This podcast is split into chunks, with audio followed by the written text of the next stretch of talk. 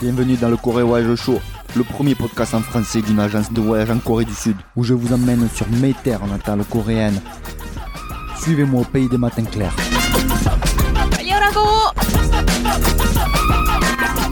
Nous voilà encore une fois de retour dans le Corée Voyage Show pour ce nouvel épisode. J'espère que tout le monde va bien. Petit point météo rapide, grand ciel bleu, beau temps, température agréable en Corée. Quant à la France, il commence à faire un peu frisqué dans l'Hexagone. Aujourd'hui, je retrouve mes deux amis, Jeanne et Julien. Comment allez-vous en ce milieu de mois d'octobre? Bonjour à tous, ça va très bien et j'espère que vous allez vous aussi tous aussi bien que moi. Eh bien, ça va-t-il bien Eh bien, tout le monde va bien. Tu vas bien Moi, je vais bien, je vais bien, on va bien. Et toi, Julien, tu vas bien Bonjour à toutes et à tous. Eh bien, pour moi, ça va impeccable aujourd'hui. 다들 잘 지내고 있구나. Tout le monde est en forme et en bonne santé, c'est bien l'essentiel. Dans cet épisode, un programme de feu, de fuego, de folie, loco, loco, loco. Avec tout d'abord Jeanne qui nous emmène sur l'île de Nami, une petite escapade à quelques pas de Séoul pour vous rafraîchir l'esprit. Ensuite, Julien joue le rôle de Maïté en nous présentant un plat, le takalbi, du poulet épicé typique de la région de Gangwon. Et pour finir, gardez bien vos écouteurs, votre casque, montez bien le son de vos haut-parleurs car on vous a réservé une surprise. Mais tout d'abord, nous retrouvons Jeanne qui nous fait voyager dans la province de Gyeonggi, province limitrophe de Séoul qui entoure la capitale. Gyeonggi-do, do c'est province en coréen, c'est la province la plus peuplée de Corée du Sud puisqu'elle compte plus de 10 millions d'habitants, rien que ça. Elle abrite entre autres deux villes importantes, Incheon, ville portuaire, la troisième ville la plus peuplée de Corée, tournée vers l'ouest, et la ville de Suwon, orientée sud. Mais le lieu que nous fait découvrir Jeanne se situe à l'est de Séoul, et sans plus attendre, je lui laisse la parole.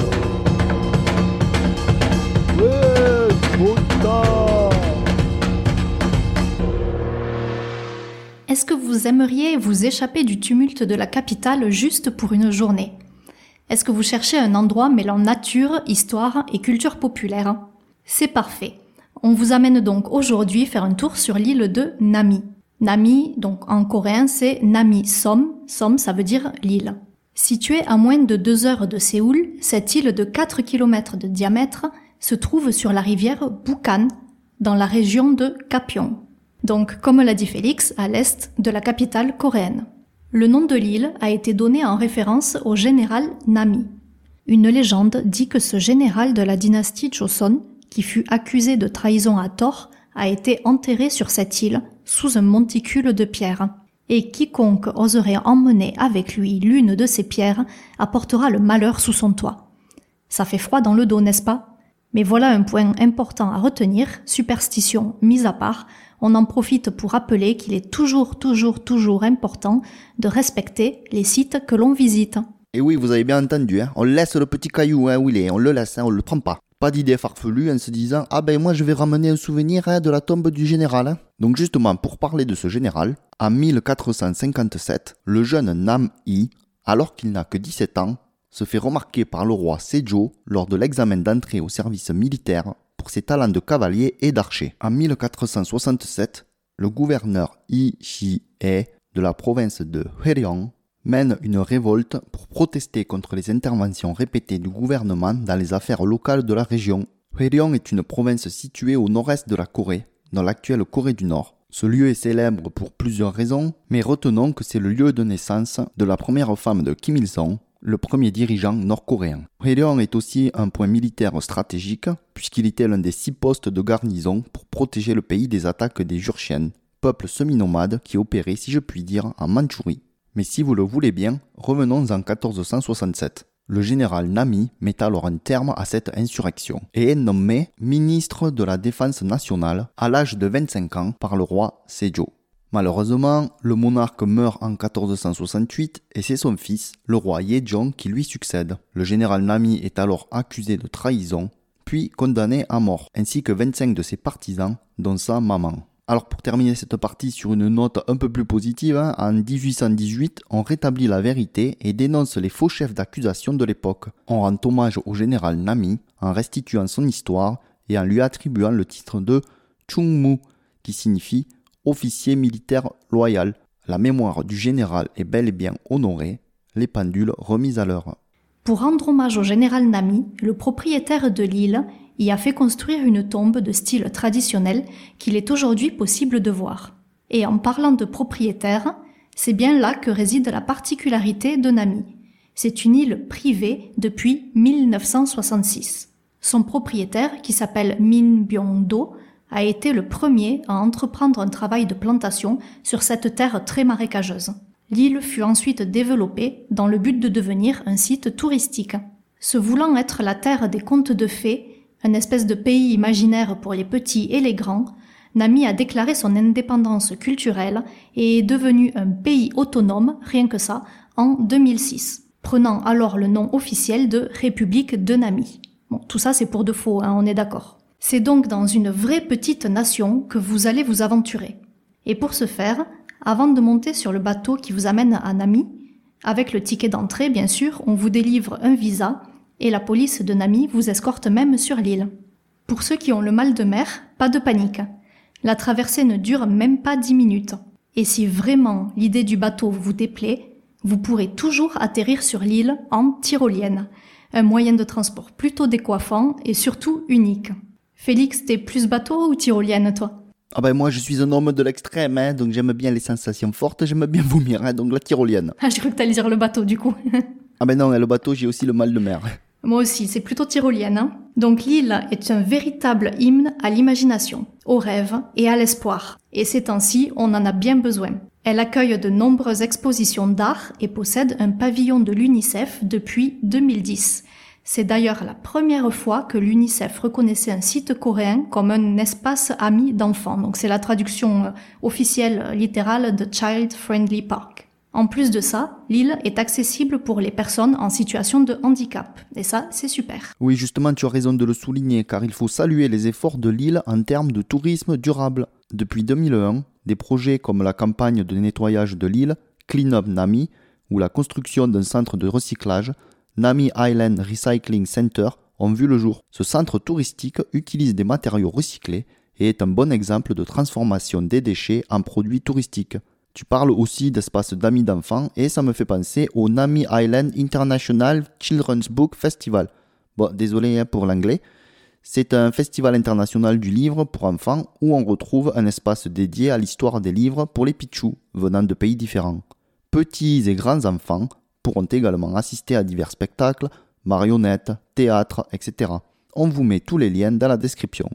Il est donc possible de se ressourcer là-bas en se baladant parmi les œuvres d'art, mais aussi les jardins et les forêts de métaséquoia, ginkgo, cerisiers et autres pins coréens. Avec toute cette végétation, chaque saison a son charme particulier, et même l'hiver. Et d'ailleurs, je devrais dire en particulier l'hiver. Nami a été propulsé sur le devant de la scène en 2002 grâce à une série télé coréenne qui s'appelle Winter Sonata.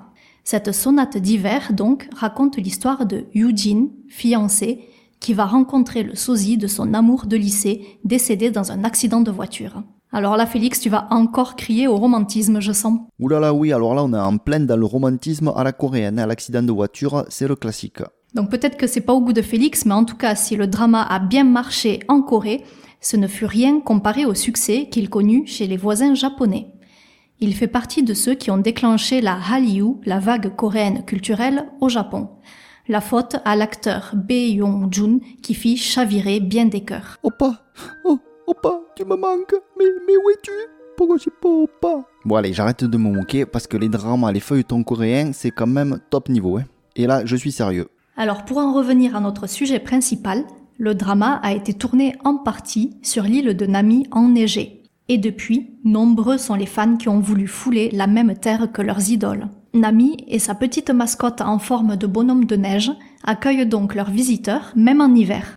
Vous pourrez y contempler des sculptures de glace et même faire des courses de luge ou des concours de bonhomme de neige.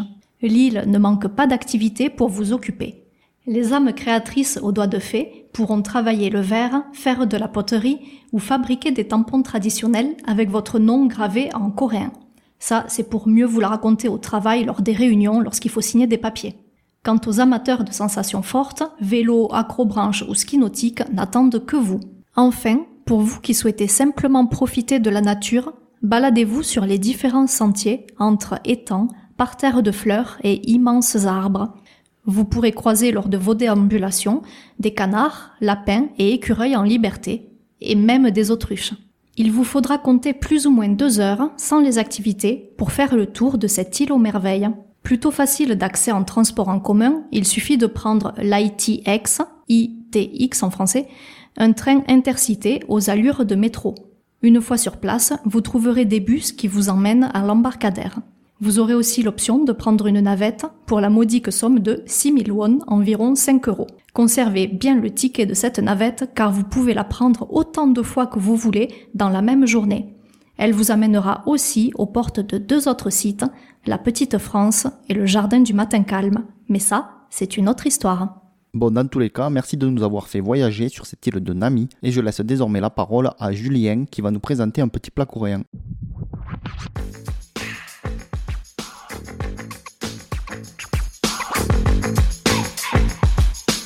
C'est bon le gambatsu. 아줌마들 요즘은 그렇게 하는 아줌마가 어딨어. 맛있게 드세요. 본 아페티.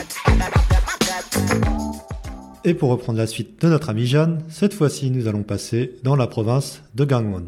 Alors peut-être que cette petite virée sur l'île de Nami vous a ouvert l'appétit. Si vous êtes sur place, c'est l'occasion également de goûter à la spécialité de la région, j'ai nommé le très célèbre Dal Kalbi. J'ajoute d'ailleurs que vous trouverez un grand nombre de restaurants de Dal Kalbi à l'entrée de l'île de Nami. Alors juste une petite précision pour ceux qui ont suivi, puisque Jeanne a évoqué le fleuve Pukangang, le fleuve Pukan, qui traverse l'île de Nami, située dans la province de Gyeonggi-do. Ce cours d'eau marque ici la délimitation entre les deux provinces, la province de Gyeonggi et la province de Gangwon.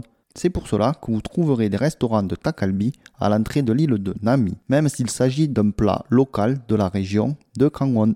Bon, et de toute manière, des restaurants de takalbi, il y en a partout en Corée. hein. Mais mon cher Julien, qu'est-ce donc que ce takalbi? Eh bien, euh, et si vous êtes un petit peu coréanophone, vous aurez peut-être deviné qu'il s'agit d'un plat à base de poulet. Il s'agit en effet d'un mets sauté dans une grande poêle en fonte placée au centre de la table. Celui-ci comprend divers ingrédients. Du poulet mariné coupé en gros morceaux, du chou, des patates douces, des feuilles de périlla de la famille de menthe, que l'on dit ici keip en coréen, et des tok. Si vous connaissez quelques plats populaires en Corée, il s'agit de petits gâteaux de riz gluants que l'on retrouve notamment dans le tteokbokki. Le tout est garni de sauce gochujang épicée, utilisée dans de nombreux plats coréens. Oui, le gochujang hein, qu'on retrouve partout dans la cuisine coréenne, ou pratiquement partout, et ça picote un petit peu, attention, hein, c'est de la pâte de soja fermentée et du piment en poudre pour faire simple. Le talkalbi est un aliment local qui a une histoire avec la ville de Chuncheon. C'est pourquoi il est si populaire ici.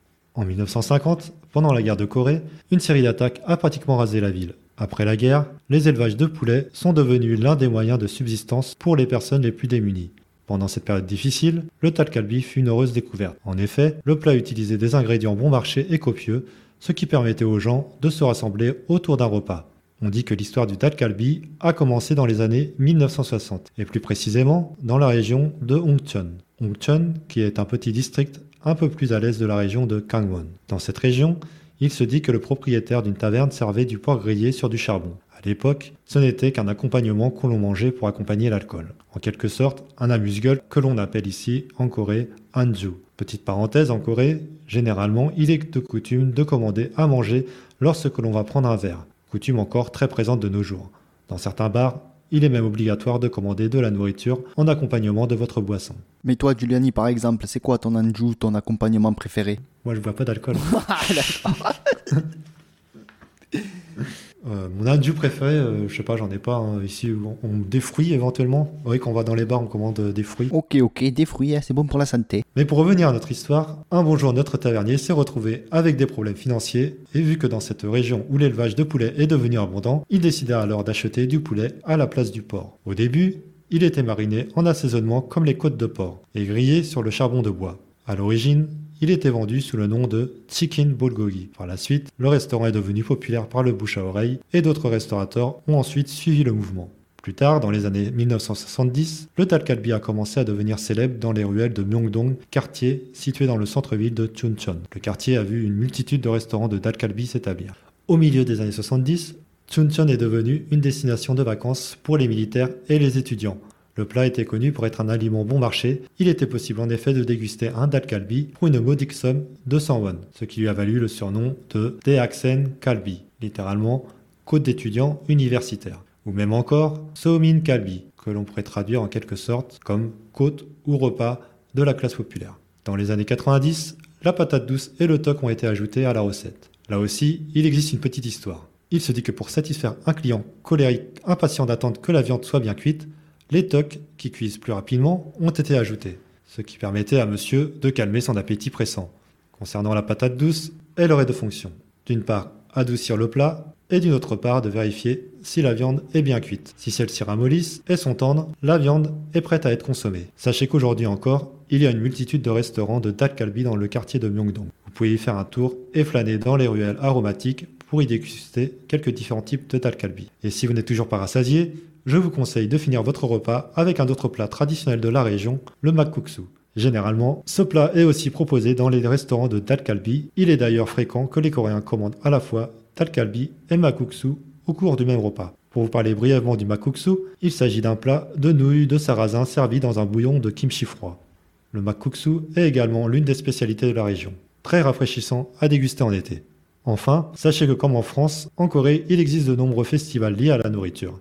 Chuncheon n'échappe pas à la règle, tous les ans, au mois d'août, vous pouvez vous rendre au festival du Talkalbi et du Makuksu, une bonne occasion pour venir déguster la spécialité de la région. Grand merci à toi, mon cher Giuliani, pour nous avoir ouvert l'appétit. Et comme on vous l'avait promis en début d'émission, voici la surprise. Alors préparez vos cahiers et vos crayons, je laisse Jean Ballon présenter cette nouvelle rubrique, le coréen pour tous. Bonjour, voici le début d'une série limitée à 5 ou 6 épisodes sur quelques expressions coréennes utiles pour les voyageurs qui ne parlent pas le coréen. Nous n'allons pas apprendre ici les expressions les plus correctes qui soient, mais plutôt des expressions simples et efficaces pour quelques situations que vous pourriez rencontrer au cours de votre voyage. L'essentiel étant de réussir à se faire comprendre sans trop d'ambiguïté. Si vous désirez apprendre le coréen de manière plus approfondie, il vaut mieux l'apprendre à l'institut ou l'université.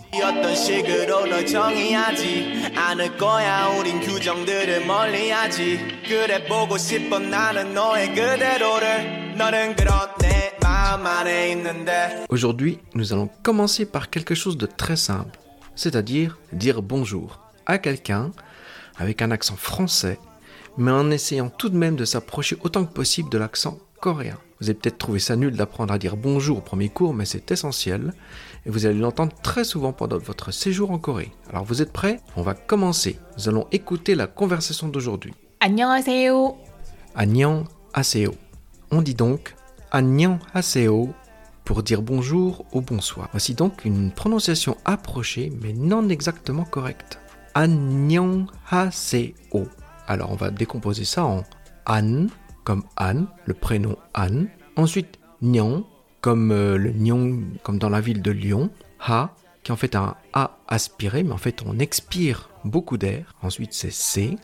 Et pour finir, c'est Yo, qui est assez simple. Donc Yo avec un O fermé. Et donc c'est An, Nyon, A, C, Yo. En fait, c'est une question, An, Nyon, A, C, Yo. Ça peut paraître surprenant, mais la traduction littérale, c'est Êtes-vous en paix? Cependant, vous ne l'entendrez pas beaucoup sous cette forme. En Corée, on emploie donc Agnyeong Aseo toute la journée, que ce soit le jour, le soir ou la nuit. Et donc ensuite, après avoir dit bonjour, vous vous demanderez peut-être comment on dit comment allez-vous? Mais en Corée, il n'y a pas d'expression qui corresponde exactement à comment allez-vous? Nous verrons cela une prochaine fois. Répétons donc encore une fois l'expression d'aujourd'hui.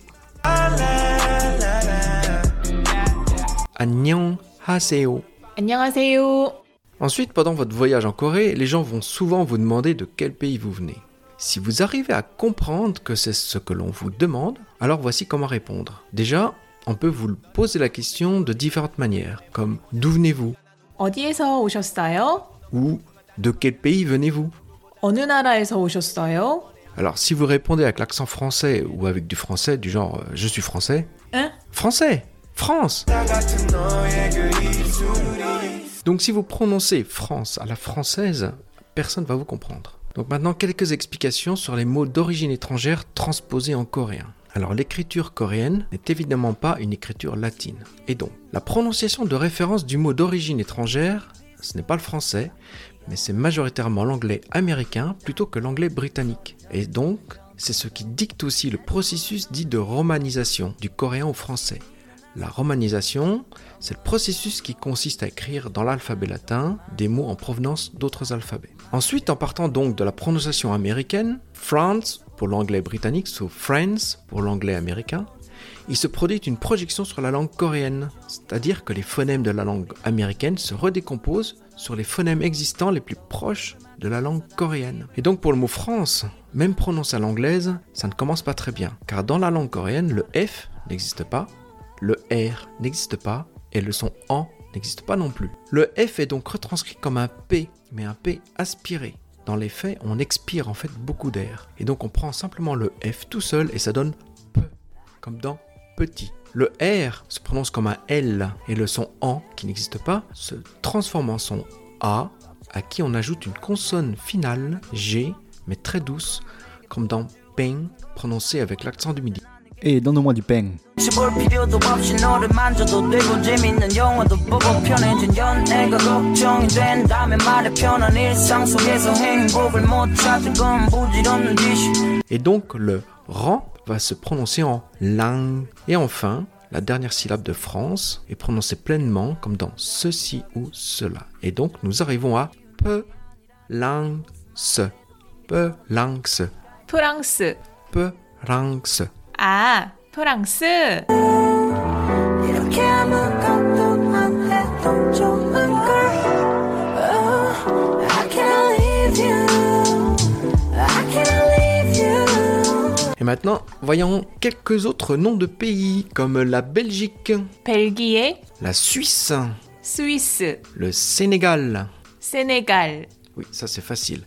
Et l'Allemagne Vous attendez peut-être un truc du genre euh, Allemagne non, on dit... Togil et voici pour finir une petite perle, la ville de Strasbourg. Voici comment on prononce Strasbourg en coréen. Strasbourg. Et voilà.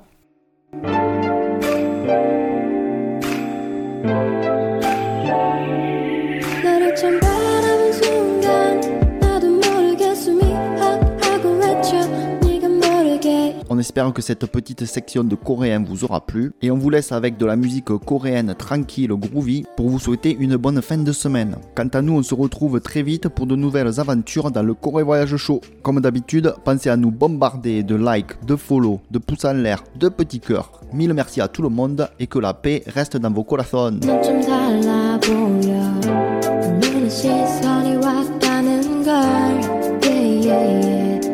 Think about you. 벌써 내 머릿속에 들어와. 내 눈에 아는 거를 간지러. 상상을 하게 만들어 알러지. 같아 익숙하지 않아 숨 쉬는 것마저. 너를 처음 바